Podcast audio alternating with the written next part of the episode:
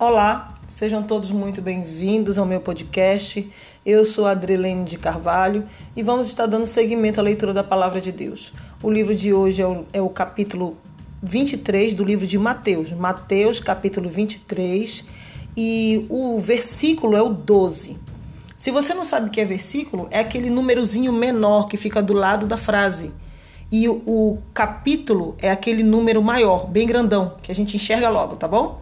Então, se você não conhece, que você fique sabendo que o número maior é o capítulo e o númerozinho pequenininho do lado da frase é o versículo, tá ok? Então vamos lá. Capítulo 23 de Mateus, livro de Mateus, capítulo 23, versículo 12 em diante. Então, vamos lá. E o que a si mesmo se exaltar será humilhado, e o que a si mesmo se humilhar será exaltado. Mas ai de vós, escribas e fariseus, hipócritas, pois que fechais pois que fechais aos homens o reino dos céus, e nem vós e nem vós entrais, nem deixais entrar aos que estão entrando. Ai de vós, escribas e fariseus, hipócritas, pois que devorais as casas das viúvas sob pretexto de prolongadas orações. Por isso sofrereis mais rigoroso juízo. Ai de vós, escribas e fariseus, hipócritas, pois que percorreis o mar e a terra para fazer um prosélito. O prosélito é o mesmo que a conversão ao judaísmo. Continuando. É, prosélito e depois de o ter desfeito, o fazeis filho do inferno duas vezes mais do que vós. Ai de vós, condutores cegos, pois que dizeis: qualquer que jurar pelo templo, isso nada é, mas o que jurar pelo ouro do templo, esse é devedor. Insensatos e cegos, pois qual é maior, o ouro ou o templo? Que santifica o ouro? E aquele que jurar pelo altar, isso nada é, mas aquele que jurar pela oferta que está sobre o altar, esse é devedor. Insensatos e cegos, pois qual é maior, a oferta ou o altar que santifica a oferta? Portanto, o que jurar pelo altar, jura por ele e por tudo que sobre ele está e o que jurar pelo templo, jura por ele e por aquele que nele habita. E o que jurar pelo céu, jura pelo trono de Deus e por aquele que está assentado nele. Até aqui nós vamos ler, até o versículo 22. Queridos irmãos, aqui a palavra de Deus ela fala que nós temos que olhar para aquilo. Nós vimos é, vários tipos de, de vários tipos de exemplo, né?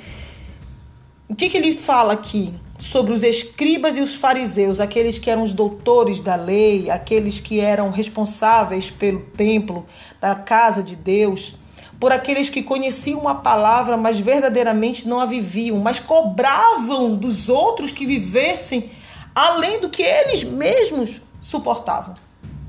Então, que essa palavra venha ficar como exemplo para nós. Muitas vezes, ontem mesmo, vou contar como exemplo para vocês. Ontem eu assisti uma pregação e eu achei muito interessante a pose. Eu, eu, eu observei a posição do, do pregador. Ele falou assim: vocês precisam buscar mais, vocês isso, vocês aquilo, vocês têm que buscar mais a Deus. Aí depois o outro veio para complementar e disse assim: é, porque Jesus, ele vai te pegar e não sei o quê. E eu fiquei observando aquilo. Muitas vezes os pregadores, quando sobem no púlpito, eles têm essa mania de falar vocês. Você tem que procurar, você tem que buscar, você isso, você aquilo. Mas na realidade, a palavra ela vem primeiro para quem prega, para quem ministra. Maior é a responsabilidade por aquele que está levando a mensagem de Deus. A Bíblia diz que mais cobrado é aquele a quem mais Deus dá, ou seja, aquele a quem muito é dado, muito é cobrado. Então, a primeira coisa que nós temos que entender quando ministramos a palavra de Deus é que a primeira cobrança vem sobre nós Então, quando nós formos ministrar a palavra de Deus, ou falar para qualquer outra pessoa, ou orar por uma outra pessoa, a gente não está orando pela pessoa, a gente está orando junto com a pessoa.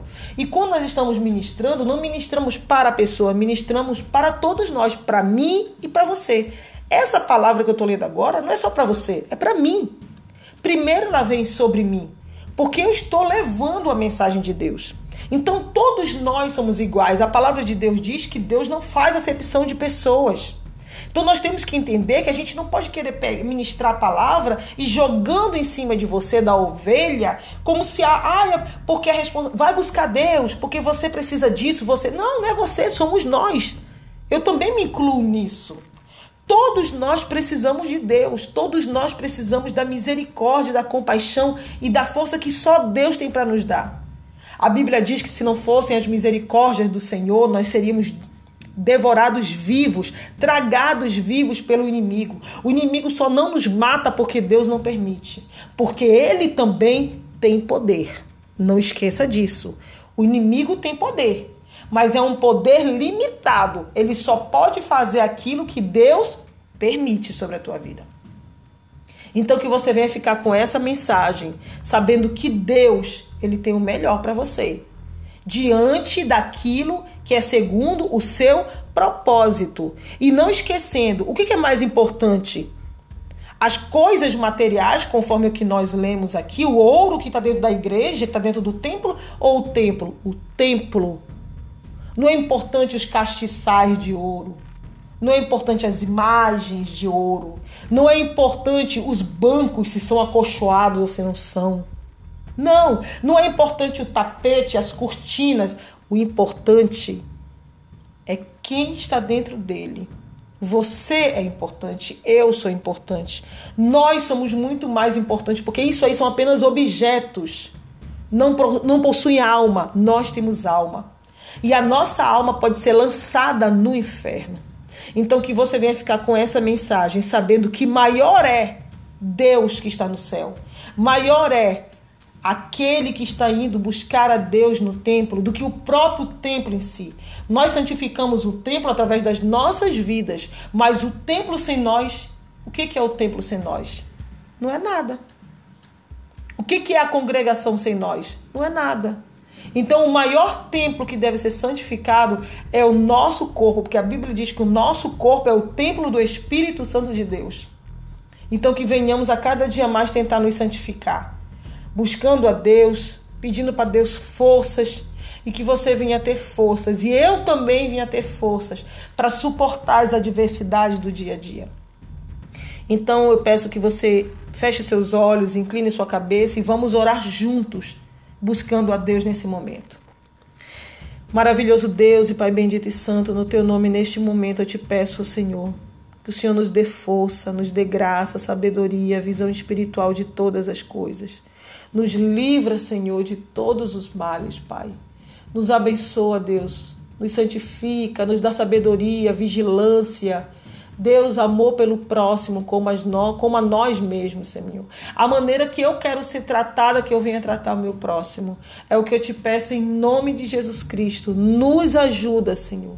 Nos livra de todo mal. Em nome de Jesus Cristo eu te peço, Senhor. Dai-me força, Senhor. Dá força para essa pessoa que está ouvindo a tua palavra. Nos, nos cobre com a tua graça. Porque se o Senhor não nos der força, quem nos dará, Senhor? Porque o Senhor é o Deus de todos os deuses, Senhor. Não há um Deus como tu, forte como tu, poderoso como tu. Não há Deus como tu. E é diante dessa palavra que nós te pedimos. Nos ajuda, Senhor. Nos fortalece, nos fortifica, segura nossas mãos diante das lutas, diante das tribulações, diante das aflições, diante das amarguras, diante dos levantes, diante das humilhações. Nós te pedimos, Senhor, nos ajuda. Em nome de Jesus, Pai. Ajuda nós e a nossa família, em nome de Jesus. Amém. Fique na santa paz do Senhor Jesus. Que Deus te dê um dia magnífico, cheio de paz na presença do Senhor. Amém.